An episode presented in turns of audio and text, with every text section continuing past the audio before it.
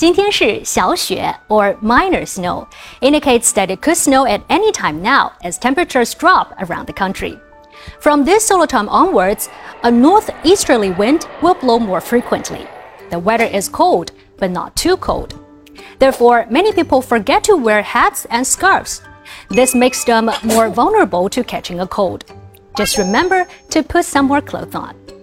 When we talk about dispelling cold and keeping warm, Eating in accordance with the weather to warm your body is always a wise option. The aroma of baked glutinous rice cakes, ziba, easily evokes fond memories for people from southern China.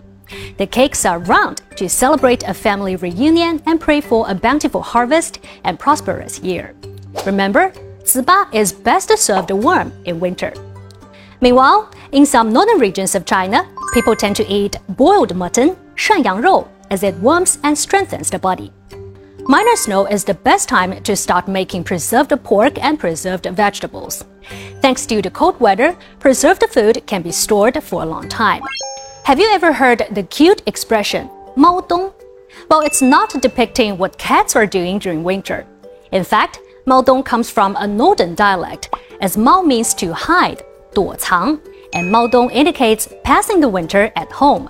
As long as you've got enough food preserved for the cold weather, Maodong will bring you endless fun. According to an old Chinese saying, 小雪雪满天，来年必丰年, we can easily tell that snow really matters to many.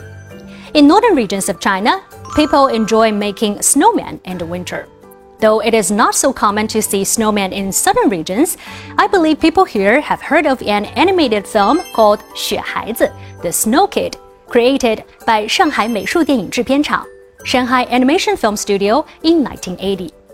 Xuehaizi has become one of the figures, along with other classic animated characters like Monkey King, Ne Zha, and the Calabash Brothers, in an animated short promoting the Beijing 2022 Winter Olympic and Paralympic Games, bringing back childhood memories for many. This short film encourages people to participate in winter sports.